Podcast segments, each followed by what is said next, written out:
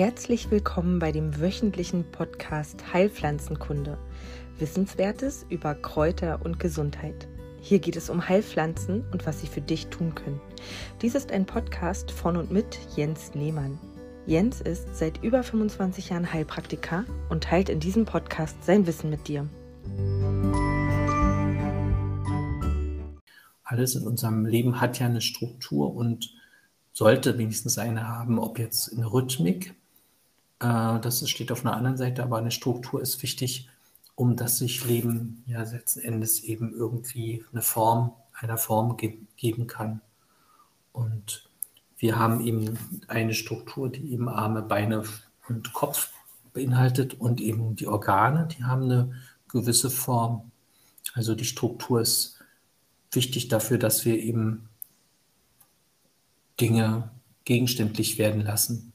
Und der Stoff, der uns im körperlichen eine Struktur verleiht, ist die sogenannte Kieselsäure. Da habe ich im letzten, in der letzten Folge schon mal angefangen mit.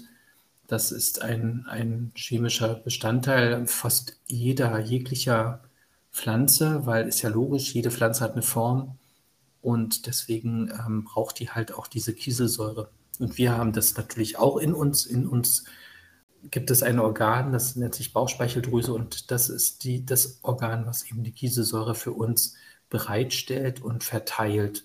ist diese schwach, dann haben wir halt mit einer sogenannten Bindegewebsschwäche oder haben wir mit einem geringeren Kieselsäureanteil zu tun, was sich dann halt in einer Bindegewebsschwäche äußert. Und man sagt ja im langläufigen Bereich immer oder Land auf, Land ab, äh, das ist ein sehr unstrukturierter Mensch oder der Mensch hat eben ein schwaches Bindegewebe oder so und das nimmt Bezug genau auf diesen Sachverhalt. Hast du davon auch schon mal gehört und dich auch mal mit ins äh, Boot zu holen? Äh, ähm, die nicht wirklich, aber mich würde interessieren, ist das egal, also zeigt sich das einfach in beiden Dingen, einmal in dem, in der Unstrukturiertheit im Außen und äh, in dem Sichtbaren am Mensch selber? Sowohl als auch. Also man kann eine Bindegewebsschwäche außen sehen, weil, so wie ich eingangs sagte, ist das so mit den äh, Formkräften. Die Formkräfte der, der Natur greifen ja durch uns durch. Und das beinhaltet eben unseren Körper, das beinhaltet unsere Sprache, das beinhaltet aber auch unsere geistige und religiöse Einstellung und natürlich auch unsere Architektur. Und deswegen ist das natürlich nur eine Fortsetzung dessen, dass man einen mangelhaften Kieselsäureprozess oder eine Bindegewebsschwäche wiederum in äh, menschlichem Leben wiederentdeckt, in Erziehungsmaßnahmen genauso wie in ähm, nachher in der Erwachsenenwelt arbeitstechnischen Dingen. Jemand, der bindegewebsschwach ist, hat eben auch im Äußeren immer Probleme mit der Struktur, mit Strukturhalten. Diese Menschen haben entweder einen ganz starken Drang, einen Kalender zu führen oder eben gar keinen Kalender. Das sind immer beide Dinge einer Medaille. Diese Menschen haben einen ganz starken Drang, gar keine Ordnung zu halten oder aber sind total penibel. Beides mal sind das gleiche, nur Extreme, gleiche Extreme, aber der gleichen äh, Problematik. Also diese Kieselsäure äh, schwachen Menschen oder bindegewebsschwachen Menschen sind jedenfalls bessere Angestellte, würde ich mal vermuten, weil jemand, der selbstständig arbeitet, der braucht ja jeden Tag, muss der sich seine Arbeitsstruktur selber schaffen, seine Aufträge heranholen und so. Und das sind oft eben Menschen mit bindegewebsschwachen Eigenschaften nicht so bereit dazu. Die sind eben besser eben als angestellt, wenn man eben also beschäftigt, wenn man eben schon von jemandem anders eine Struktur vorbezeichnet bekommt, ist das in dem Fall natürlich praktischer und leichter. Das heißt jetzt nicht, dass per se bindegewebsschwache Menschen keine selbstständigen äh, Wesen sind. Das stimmt nicht, aber die haben einfach mehr vom Leben, wenn sie eben eine Struktur schon vorfinden und diese weiter ausbauen. Ja, und das eben in jeglicher Form, sowohl in der Familie, im Familienleben, als im Partnergeschehen, als im Arbeitsleben, im Hobbybereich, also überall, wo eben diese Struktur fehlt, sind die halt mit mehr Aufwand dabei, so etwas hinzubekommen. Und Leute, die halt keine Bindegewebsschwäche haben, sind da entsprechend ähm, fitter oder, oder kommen schneller dadurch durch das Problem mhm. oder durch die Art von Arbeit. Und wir machen eigentlich im landläufigen Sinne, also jedenfalls im normalen Umgangsgebrauch, eine Bindegewebsschwäche damit vereinbar, dass wir eben denken, naja, das sind eben aussackende Gefäße, das sind eben Leute, die knicken oft um, also der Knöchel knickt um, der Finger knickt ab. Es gibt Menschen, die haben hypermobile äh, Extremitäten. Da kannst du manchmal so Gummiarme erleben. Soll auch einige Exemplare dieser Spezies geben, die haben ganz kleine Kniescheiben und diese verrutschen auch noch unerhörterweise. Und das ist ja kein, kein, keine pathologische Sache. Das ist, Loriot würde eben sagen, es ist eine liebenswürdige Eigenheit. Und Aber es klingt ja erstmal nach einer, nach einer ähm, also so, als würde die Naturheilkunde es als Schwäche einsortieren. Äh, also ja, weil Bindegewebsschwäche sagt ja auch, also als Mangel, als ähm, Defizit. Genau, da fehlt oft Kalzium. Äh, da, also es fehlen viele, viele Spurenelemente, die, die halt, ähm, die halt Struktur geben. Und deswegen ist das in der, in der Medizin ein bisschen als äh, was Negatives behaftet, weil die Leute kommen ja zum Mediziner meistens, wenn irgendeine Schwäche vorliegt. Die kommen ja nicht zu uns, weil jetzt alles tutti ist und die haben mal gehört, sie haben eine Bindegewebsschwäche und jetzt wollen sie da endlich mal darüber Bescheid wissen. Nein, die kommen halt mit gebrochenen und ausgekugelten Gelenken, mit äh, Bandscheiben. Äh, die kommen mit äh, Krampfadern zu uns. Die kommen ähm, ja mit allem Möglichen, was eben die Haltestruktur so hergibt. Und deswegen ist der Eindruck des Mediziners oder der Medizinerin halt darauf gerichtet, dass das eine Art Negativbilanz eben im Zusammenhang mit Spurenelementen oder mit, mit ähm, ja, mit Spurenelementen halt darstellt. Und deswegen wird das als, als, als Schwäche bezeichnet. So ist die, das halt. Die Gruppe, die das nicht so sieht, die arbeitet dann im Zirkus, oder? Genau. Es gibt eben ganze Berufsgruppen, die daraus eine Tugend gemacht hat. Und das sind Magier. Ja, ich weiß nicht, ob dir dieser Trick mit, den, mit, der, mit, mit dem Durchsägen eines äh, meistens sehr schönen Wesens vertraut ist. Und zwar gibt es da eben eine Assistentin, die kriecht vor aller Augen in diesen Karton oder Kiste und wird zersägt. Aber dass die sich in diesen Karton zwängt, dafür braucht sie eine extreme Biegsamkeit, weil diese Frau biegt sich und auf der anderen Seite ist eine andere, auch gebogene Frau in dem Karton und äh, man sieht von außen nur die Säge und äh, es sind zwei Hälften entstanden, aber es sind zwei einzel einfache Menschen. Also nicht einfach, es sind, ein, es sind zwei einzelne Menschen, die halt äh, sich nur extrem gut verbiegen können. Mhm. Und ähm, da wird die Bindegewebsschwäche zu einer, ja, ich sag mal, Marktlücke umgebaut und das äh, ist natürlich sehr, sehr gut. Aber macht sie denn immer ein Problem, weil du ja gesagt hast, egal ob ich das jetzt nutze für meinen beruflichen Weg, also Artistin im Zirkus werde und meine Füße an die Ohren klappe, ähm, ist es denn, bringt es denn Nachteile für den einzelnen Menschen, der das hat? Also ich sag mal, Kniescheibe ist eindeutig, wenn die immer rausrutscht, klar ist doof, ne? Hm. Äh, nee, das muss gar keine Beschwerden machen. Das ist nur, ähm, also ich sag mal so, man könnte, äh, man kann sowas an den Augen zum Beispiel gut ablesen, aber man kann auch eben das im naturerkenntlichen Sinne ja irgendwie rauskriegen, ob das äh, jemand hat oder nicht. Äh, diese Menschen sind zum, zum, Beispiel für den Leistungssport nicht so geeignet. Also wenn jemand jetzt zu mir in die Praxis kommt und der steht noch am Anfang seines ähm, Berufslebens und der möchte aber Berufssportler werden und der hat dann diese Art von, von, von Anlage, dann würde ich ihm dazu eher nicht raten.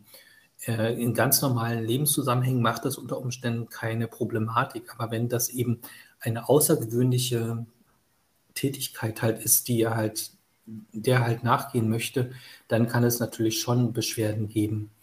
Gleichzeitig ist das eben auch so, dass Blutgefäße zum Beispiel aussacken können aufgrund einer Bindegewebsschwäche. Aber ich kenne sehr viele Frauen, die Kinder geboren haben. Und die haben alle irgendwann ausgesackte Gefäße, weil das ist eben einfach durch den hormonellen Prozess und, und natürlich auch das viele Heben und Stehen mit Kindern äh, fast vorprogrammiert. Aber daraus eben zu machen, dass das eben auf Grundlage einer Bindegewebsschwäche entsteht, äh, stimmt so auch nicht.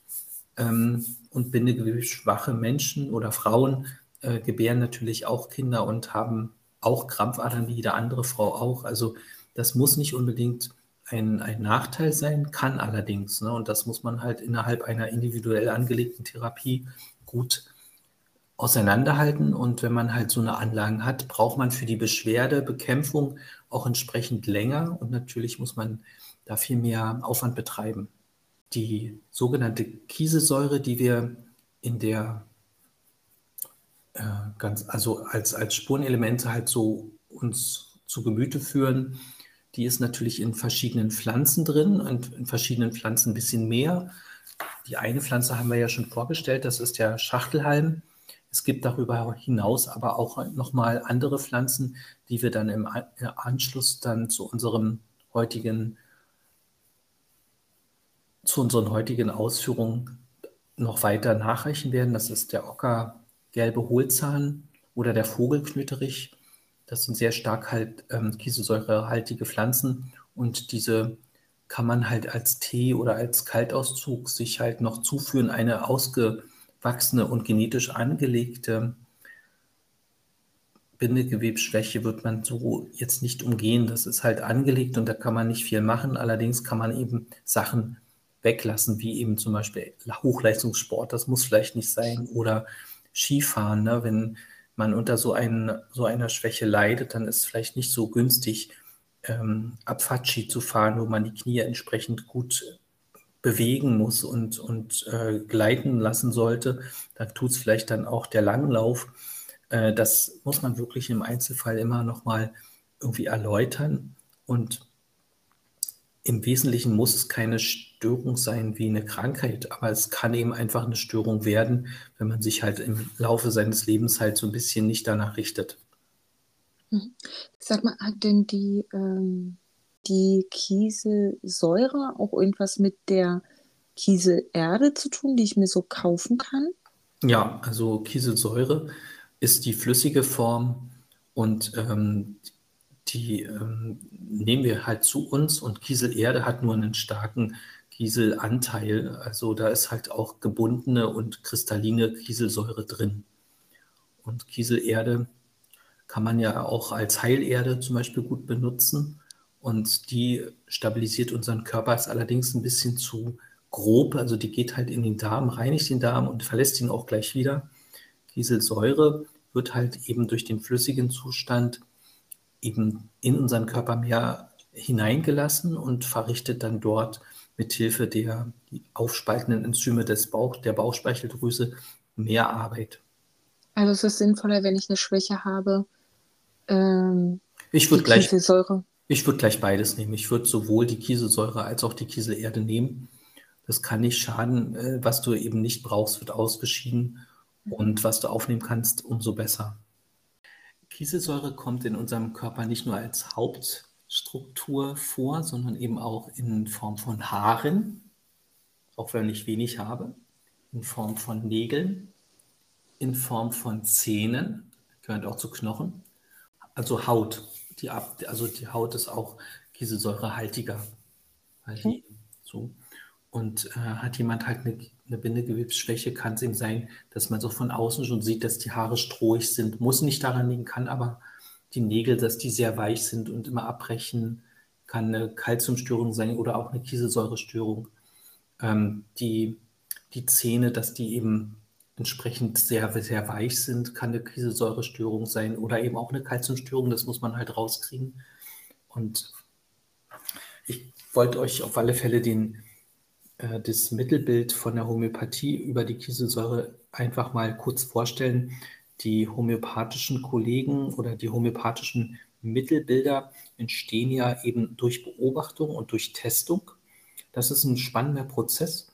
Ob man jetzt daran glauben mag oder nicht, steht auf einer anderen Seite. Ich finde das äh, in jedem Fall eine sehr berechtigte und eine sehr wissenschaftliche Methode, jedenfalls gemessen an den Methoden, die wir die letzten Jahre erlebt haben, wo es halt um, naja, schnell äh, eine Zulassung geben und gar nicht groß forschen und schon gar nicht forschen nach äh, Nebenwirkungen oder so ging. Also die äh, homöopathischen Mittelbilder werden an, das ist natürlich ein bisschen fragwürdig, meistens an gesunden, jungen Männern getestet aber ähm, wie dem auch sei. Wie macht man das, Jens? Wie man, funktioniert das? Man sucht äh, eben in, durch Aufrufe halt gesunde junge Männer zusammen und lässt sie das halt nehmen. Und Aber das wie in der klassischen Erprobung der Medikamente, es sind Männer. Genau, also das habe ich mal gelesen. Ob das heute immer noch so äh, getan wird, weiß ich gar nicht genau. Deswegen möchte ich vielleicht hier ein Stück zurückrudern und sagen, okay, also die, die ähm, Mittel werden halt an jungen, äh, gesunden Menschen getestet und das kann in beiderlei Geschlecht auch bedeuten. Ich hatte gehört, dass das eher Männer sind als Frauen, aber ähm, es finden sich in den Beschreibungen dann zu den Mittelbildern ja auch immer Abschnitte, wie das äh, Mittel oder die Substanz halt auf die weiblichen Genitalien zum Beispiel äh, wirkt und das können natürlich nicht Männer hervorbringen. Also irgendwie muss es da einen Dreher geben. Ich hatte mal gehört, das sind eigentlich hauptsächlich an Männer getestete Mittel, aber vielleicht stimmt das auch nicht ganz. Äh, in der Regel ist es so, dass in der Homöopathie dieser Gleich Gleich ähm, Ähnlichkeitsmodus äh, angeregt wird oder, oder man wird halt mit diesem Ähnlichkeitsprinzip konfrontiert und das heißt also eine Substanz, die ähm, ähnliche Dinge hervorbringt wie die Krankheit, ist dann die richtige Substanz. Oder andersherum, man hat ein Symptom und dann sucht man eine Substanz, was in etwa das gleiche als äh, im, im, gesunden Zustand äh, als Symptom hervorbringt. Klassisches Beispiel wäre jetzt zum Beispiel die, der Bienenstich oder der Wespenstich. Hm, du, jetzt ist gerade Wespenzeit, du wirst gestochen von einer Wespe und äh, dann gibt es eine Rötung, Schwellung, äh, Hitzegefühl und äh, Schmerz. Und dann äh, behandelt die Homöopathie halt dieses Gefühl mit einer sehr stark verdünnten Arznei aus der Honigbiene. Und diese ist ja auch ähnlich wie, wie eine Wespe im, in diesem Fall mit dem Stich. Also wenn man von einer Biene gestochen wird, dann ist man eben auch, hat man auch diese Symptome. Und es ist äh, nicht genau so, aber dichte dran. Also die Biene und die Wespe sind äh, zwar artverwandt, ich glaube, Bienen sind sogar auch Wespen, nur eine Unterart, aber auf alle Fälle sind sie nicht genau gleich. Also eine Wespe mit, mit einem Wespenstich mit einer Wespe zu behandeln, wäre, glaube ich, nicht mehr die klassische Homöopathie, aber äh, wenn man nichts anderes hat, würde ich auch das nehmen. Also ich bin da pragmatisch genug, um das halt äh, zu versuchen. Aber in den, in Apotheken und äh, im Handel gibt es eben Apis dann als als Medikation und hier kann man halt die Wespenstiche mit gut behandeln. Und so ist das Prinzip also, dass man eine Beschwerde, die halt sich so und so ausdrückt, halt mit einer Substanz behandelt, die so ähnlich, ähm, so ähnliche Symptome hervorbringt.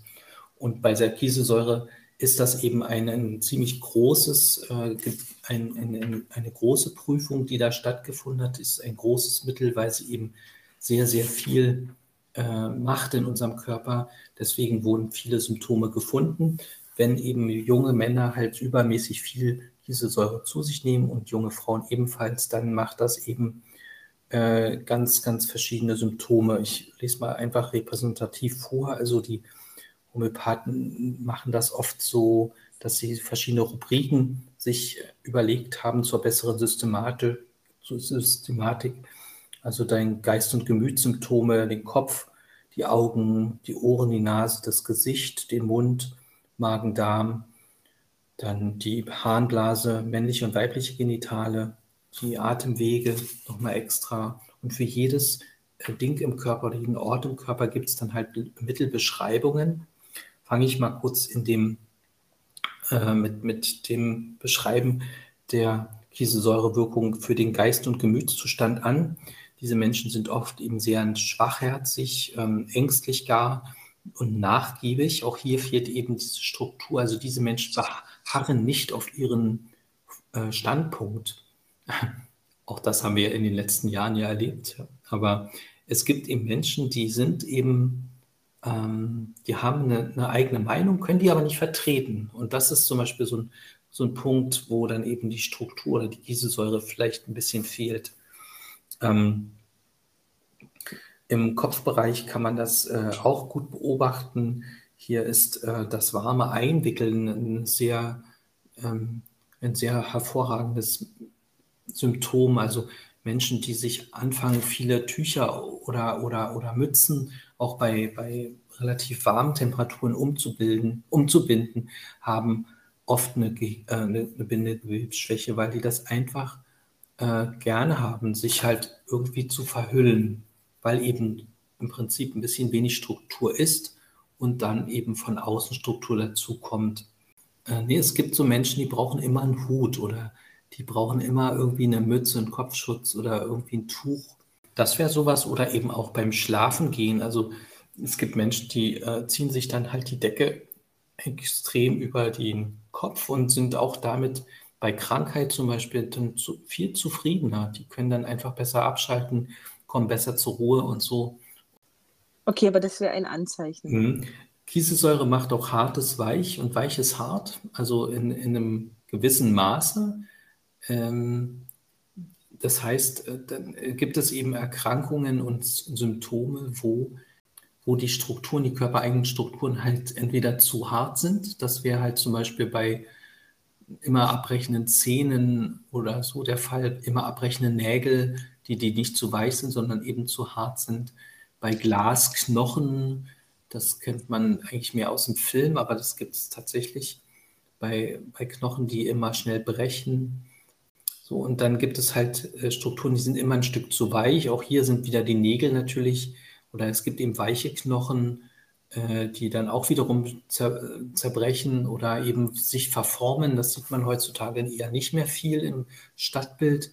Aber früher gab es halt äh, regelmäßig sehr krumme Menschen, weil die Arbeitsbedingungen oft sehr schlecht waren. Also Leute, die in, ich bin noch groß geworden mit einem Kohleofen und Leute, die früher viel Kohle tragen mussten, haben natürlich auch ihren Körper somit äh, kenntlich gemacht. Hat, haben die früh genug angefangen, die Leute, sind die einfach sehr, sehr schief geworden. Und hier ist eben ganz klar nicht nur die einseitige Belastung dafür zuständig, sondern unter Umständen auch einfach eine falsche Ernährung oder eben schlechtes Bindegewebe. Also je nachdem, dass diese Substanz Kieselsäure oder ja, Kieselsäure, die, die macht halt in unserem Körper entsprechend eben eine physiologische, ähm, so wie es für uns gut ist, eine physiologische Spannung. Also die baut eben Hartes zu sehr, was zu sehr hart ist, ab und gleichzeitig weicht es eben wieder, führt sie in den harten Zustand über. Das kann man natürlich auch auf den geistigen Moment betrachten. Also verhärtete Denkmuster werden auch ein Stück weit aufgeweicht. Also die Menschen sind dann entsprechend mehr zugänglich verknöcherten Ideen oder eben Gedanken, die sie von früher her als für wahr und fest gehalten haben, werden halt auch entsprechend mal ein Stück weit aufgeweicht. Und andersherum kann man eben Menschen damit auch ganz gut im geistigen Sinne äh, begegnen, die halt keinen eigenen Willen haben, ihren Standpunkt so äh, zu vertreten. Da kann man halt ähm, ganz gute Erfahrungen, ähm, Erfolge erzielen, dass, dass die Menschen dann schon eher für sich eintreten und für ihren Standpunkt auch. Also, wie gesagt, das, es geht immer in beide Richtungen. Es ist nicht nur, dass das eine gefördert und das andere eben nicht gefördert wird, sondern es wird in eine physiologische Richtung oder ein gesundes Maß gedrückt. Ich finde faszinierend, dass es so eine Spannbreite hat. Also mm, ja, also dass es in beide Richtungen. Ja, das ist viel mit diesen äh, Natur, naturerkundlichen Mitteln, äh, ist, ist das die Regel, ja. Jetzt natürlich in ganz, ganz ähm, engen Grenzen. Also ich sag mal so, es gibt halt Menschen, die eben empfindsamer sind und die halt äh, sensibler sind und, und sich bewusst ernähren und eben entsprechend äh, schneller aufnahmefähig sind für diese Art von von, von Methodik. Ja, das ist also, ich meine jetzt nicht nur die Homöopathie, ich meine auch die Pflanzen. Äh, und dann gibt es Leute, die halt Eisbein essen, die ganz stark verdichtetes Eiweiß in sich reinstecken. Ähm, und, und die sind dann halt auch nicht nur vom Geist her grober, sondern auch vom körperlichen grober. Bis da feine Reize ankommen, kann einfach lange dauern und die brechen meistens die Behandlung schneller ab. Wenn man aber ein bisschen, äh, ein bisschen Zeit hat und da einfach ein bisschen dran bleibt, dann bildet sich das schon aus. Da muss man aber eben wirklich dranbleiben. Und das ist halt nicht so ein Zeitgeist-Ding im Moment. Äh, alles soll schnell gehen, alles muss eigentlich hier schon gestern fertig gewesen sein. Und es wird ja immer schlimmer mit der äh, Zeit. Man muss immer schneller alles äh, haben. Wir müssen jetzt statt 4G 5G benutzen. Und die Datenübertragung sollte möglichst eigentlich nicht nur optimal, sondern vor allen Dingen super schnell gehen. Ne? Und da hat der einzelne Mensch immer weniger Zeit, sein eigenes Individuum zu entdecken und natürlich nach der Reaktionsweise Ausschau zu halten, was macht denn mein Körper, was braucht denn mein Körper. Das machen eben eher Leute, die dann auch zur Naturkunde kommen, die sich mehr beobachten und für sich selbst auch mehr Interesse entwickeln. Und jetzt ähm, gibt es eben auch Menschen, die das halt nicht so können, entweder bildungstechnisch oder eben natürlich einfach ähm, berufsbedingt oder hat einstellungsbedingt. Also das gibt's also gibt's unterschiedliche. Aber in der Regel ist es so, dass die naturheilkundlichen Sachen immer in beide Richtungen gehen. Also das eine fördern und das andere auch fördern und gleichzeitig zusammenkommen und in die Richtung, also in, in, in der Mitte einpegeln. Ein großes Anwendungsgebiet für die Kieselsäure auch homöopathischer Art ist, sind eben die Lungen und die Atemwege, die Bronchien. Hier reinigt eben die ähm, Kieselsäure eben oder das, das Bindegewebe in den Bronchien und somit sind eben die kieselsäurehaltige Pflanzen oft eben auch äh, Lungenpflanzen, also wie eben der Vogelknüterich oder der Schachtelhalm. Das sind eben Pflanzen, die die Lunge schön sauber machen. Das nützt natürlich nur, wenn man auch das Rauchen vorher weglässt, also äh, Rauchen und kieselsäurehaltige Pflanzen zur Reinigung der Lungen einzusetzen oder der Bronchien ist fast sinnlos, da kannst du es auch lassen. Also man muss sich den schädlichen Schadstoffen schon irgendwie versuchen zu entziehen, möglichst nicht so viel Toxine einatmen. Ähm, und mit dem Rauchen hat es ja so seine Bewandtnis, ist ja halt eine Sucht. Ähm, das muss man entsprechend natürlich auch anders angehen. Also das immer so weg, also nur so zu sagen, das musst du weglassen, damit ist es ja nicht getan. Ich kenne viele Raucher, die würden gerne aufhören und äh, die schaffen das nicht. Die müssen diese Suchtschwelle erstmal über übertreten und dann wird es irgendwann. Aber die Atemwege profitieren auf alle Fälle von der Kieselsäure. Nicht, dass Lungengewebe wieder neu produziert wird, aber die vorhandenen Gewebe, Bestandteile, die werden halt äh, sehr, sehr sauber gemacht und gehalten. Ja, insbesondere auf den Bronchien und den Bronchialästchen und, und kleinen Verästelungen. Im Mittelbild der Homöopathie steht eben auch noch äh, die, die, Verdauungssymptomatik, also diese Menschen, die bindegewebsschwach sind, die mögen warme Speisen eher lieber als kaltes und sind auch im, im Magen-Darm-Bereich, also im, im, Darmbereich, oft gerne mit so Blähungen versehen, die dann halt auch stark schmerzen, also schneidenden Schmerz hervorbringen. Manche Leute haben auch, äh, die das haben, so ein bisschen so ein wie so eine Blähungsgenese, also die blähen schon von frühester Kindheit an und sind auch entsprechend ähm, nicht so frei mit der Wahl ihrer, wie sagt man das jetzt am besten? Also es gibt Menschen, die können eigentlich in Urlaub fahren und dann geht halt ihr, ihre Verdauung gleich weiter. Und dann gibt es Menschen, die fahren in Urlaub und die können dann erstmal nach drei Tagen äh, gar, also die haben drei Tage lang keinen Stuhlgang, weil sie einfach dieser neuen Umgebung noch nicht angepasst sind. Und das ist halt auch Ausdruck der Bindegewebsschwäche. Das dauert einfach. Und da muss man sich halt einfach Zeit lassen. Unter den Bindegewebsschwächlingen sind oft Leute, die Nachtwandeln. Auch das erklärt sich ja selbstredend. Struktur ist ja nicht nur außen, sondern Struktur ist ja auch innen. Also das heißt auch Hormonverschiebungen. Das heißt, ähm, für euch Frauen oft Menstruationszyklen, die sich eben nicht ganz so regelmäßig anfühlen. Und das sind eben also man muss sich das so vorstellen, das sind jetzt, jetzt nicht nur zwei Leute, die dieses Mittel in der Homöopathie testen, das sind eben tausend Leute. Und so ein äh, so eine Aufzählung von Symptomen und, und ein, ein dickes Werk enthält also die Berichte von zigtausend Leuten, die halt dieses Mittel getestet haben. Das heißt, Leute, die das getestet haben, fingen dann auch an, nachzuwandeln. Genau. Beziehungsweise habe ich mich aufklären lassen, das fängt schon da an, wo sich jemand hinsetzt und redet. Genau. Und dass er das, das geht nicht nur darum, du wanderst nachts dieses Übertriebene aus Filmen auf Häuserdächern lang, sondern es fängt an beim Sprechen, es fängt an beim bestimmten Bewegen und bei Handlungen, die du so nicht bewusst, genau. derer du dich nicht erinnern kannst am nächsten Richtig, Tag. Genau. Das ist halt eine große Spannbreite und die Menschen, die das halt testen, sind eben sehr viele und dann wird alles, was da irgendwie so ein bisschen öfter vorkommt, kommt dann in diese Berichte hinein.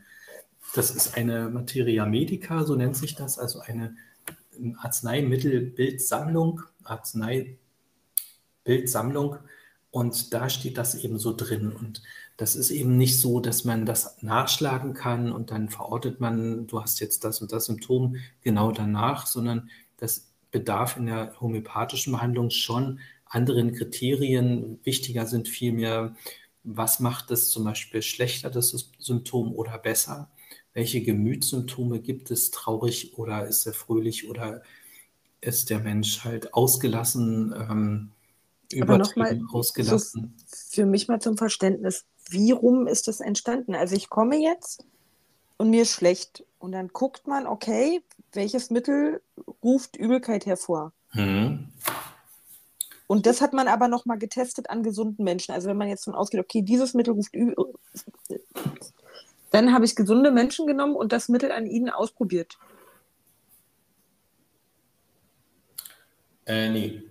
Also diese Mittelprüfungen sind ein Ast oder ein, ein, ein Strang.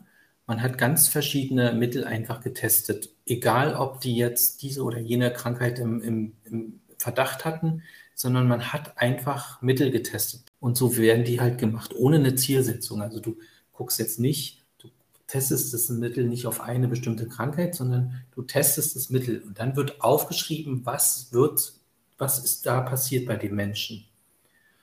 Ich habe sowas mal mitgemacht mit Stechapfel. Ja, erzähl mal. Wir haben den verrieben, dann haben wir beim Verrieben halt eingeatmet und das haben wir dann halt protokolliert. Und es war für jeden ein bisschen unterschiedlich, aber gleich. Also ich hatte zum Beispiel extreme Aggression, ich hatte was mit Eifersucht. Ich, ähm, jedenfalls haben wir dieses Mittel getestet und dadurch mhm. haben wir ein relatives Spektrum von diesem Mittel bekommen. So, und das wird aufgeschrieben. Man sammelt diese Mittel und dann schreibt man auf, was die gemacht haben. Das ist ein Strang. Und der nächste Strang oder ein anderer Strang ist, du ähm, hast Menschen, die halt irgendwie Symptome haben, aber die haben ja meistens, wenn du weißt, was ich meine, nicht nur eine herausgesprungene ähm, Kniescheibe, die haben die auch. Die können auch nicht im Urlaub auf Toilette. Ja. Ja, genau. Und dann hast du ganz verschiedene Symptome, die sich doppeln, die aber eigentlich mit der normalen Symptomatik, du, der kommt, das Problem ist die Kniescheibe, aber der hat eben auch noch das und das und das und das holst du alles zusammen und jetzt wird es noch schlimmer. Ähm, dann gibt es so eine, so eine Gemütssymptome. Das heißt, du, du guckst du diesen Menschen an, ist das ein fröhlicher Mensch? Ist das jemand, der ernst, feierlich und wie auch immer redet?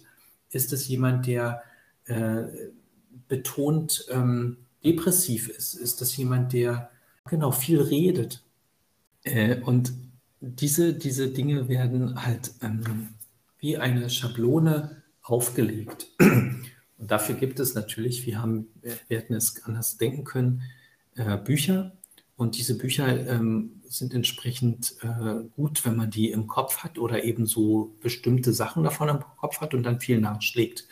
Heute gibt es dazu ähm, Computerprogramme, die sind natürlich irre effizient, aber natürlich nicht ähm, so wirkungsvoll, weil dieser Mensch kommt ja zu mir oder zu dir, zu einem Therapeuten. Und dieser Therapeut zieht den Patienten an, weil er auch Anteile dieser Art von Erkrankung in sich hat. Der kommt nicht, weil er auf dem Schild steht von äh, von edlem Geschlecht oder von reiner Blutreihe oder von edler Abstammung und so oder wegen billig und äh, kannst du immer nehmen, sondern der kommt, weil er energetisch zu diesen Therapeuten äh, eine, eine Übereinstimmung findet. Und dieser Therapeut guckt jetzt natürlich ins Buch und findet nicht alle Mittel, äh, hat nicht alle Mittel im Kopf, sondern muss natürlich auch ein Mittel finden. Und diese, diese Mittelfindung ist das, was es dann auch ausmacht. Also hier verschmelzen energetische Verfahren ganz oft, weil natürlich bist du als Therapeut der bestimmende Teil äh, in der Therapiewahl und in der Mittelwahl, aber in vielen anderen energetischen Verfahren ist es oft so, dass man ja die Plätze tauscht. Du kommst zu jemandem, du hilfst jemandem und dadurch, dass du jemandem hilfst, wirst, hilfst du dir selbst und du, du, du tauschst den Platz aus mit dem. Also du wirst zu diesem Menschen, hilfst diesem Menschen, der Mensch wird gesund, du wirst auch gesund. Also so ist das im energetischen Verfahren oft. Und in der Homöopathie würden die Kollegen wahrscheinlich jetzt anfangen rumzuschreien und sagen, also jetzt ähm, hör mal auf. Aber ich weiß eben, dass das doch einige Kollegen so sehen und meine Erfahrungen haben das eben, jedenfalls was die Pflanzen angeht, auch immer ähm, ziemlich gut hervorgebracht. Dass die Leute jetzt nicht irgendwen auswählen. Da hast du eben 30 Heilpraktiker, gerade hier in Berlin hast du so, so, so, so viele Heilpraktiker am Ort und irgendwie kommen die Leute zu dir und nicht, weil du gerade äh, deine Praxis in der Stargarder Straße hast, sondern weil du eben äh, offensichtlich irgendwas hast, was andere nicht haben. Ja. Aber wieder zurück zur Kieselsäure. Jetzt Abschluss, abschließend kann man einfach festhalten, dass ähm, äh, die Kieselsäure-Anwendung halt einfach erstmal auf die Lungen- und Arbeitsgewebsstruktur eigentlich abzielt, also alle Gewebe, die die heimliche Arbeit verrichten im Körper. Das ist das Lebergewebe, das Nierengewebe, das Bronchialgewebe oder Lungengewebe, das ähm, Gewebe um die, äh, um die Gelenke herum. Das ist das Gewebe, was eben von der Kieselsäure am meisten profitiert. Und im homöopathischen Sinne gibt es eben ganz, ganz viele Aus- und Abschliffe dieser Art von Anwendung. Und hier wird eben nochmal geschaut, was macht denn die Beschwerde, egal welcher Art, besser. Ja, das ist oft eben das äh, Wärmeempfinden der Sommer, das macht es besser. Oder eben auch ähm, eben das Kopf einhüllen oder das Einwickeln, dass ich, ich laufe gerne mit einem dicken Umhang rum oder ich ähm, mag es gerne abends in einer Decke zu sitzen. Das äh, ist wichtig für die Mittelwahl und eben auch Verschlechterungen sind da aufgeführt, eben dass zum Beispiel durch Waschen etwas schlechter wird oder eben während der Menstruation bei euch Frauen oder eben durch Hinlegen und durch Aufdecken, also das Weglassen einer Bedeckung. Feuchtigkeit kann Sachen schlechter machen und das alles in allem führt dann eben zur Verordnung des Mittels Silicea in der Homöopathie und muss eben zu dem einzelnen Menschen passen. Ja, das ist ein Unterschied zu dem, wie wir in den Pflanzen halt, in der Pflanzenheilkunde dazu stehen. Hier geht es wirklich um die, naja, Struktur im körperlichen Sinne, wie also ähm, schlechtere Gelenkstrukturen, immer wieder herausrutschende Bandscheiben, Krampfadern jeglicher Form, Bronchialerkrankungen, das deckt sich ein bisschen mit der Homöopathie. Also das sind so so Sachen, die halt ähm, dann die Pflanzenerkunde eben mit der Kieselsäure verbindet und ähm, nicht so sehr jetzt geistige Symptome. Dafür haben wir dann andere Methoden. Ja, also das war es so. Im nächsten Block würde ich gerne ein, äh, noch zwei größere kieselsäurehaltige Pflanzen vorstellen und damit bin ich soweit erstmal fertig für heute. Dies war der Podcast Heilpflanzenkunde. Wissenswertes über Kräuter und Gesundheit. Weitere Angebote und Informationen findet ihr in den Shownotes und unter www.pflanzenpraxis.com. Wenn du Fragen an Jens hast, schreib gerne eine E-Mail an kleinekräuterkunde@yahoo.com. Danke fürs Zuhören und empfehle diesen Podcast gerne weiter.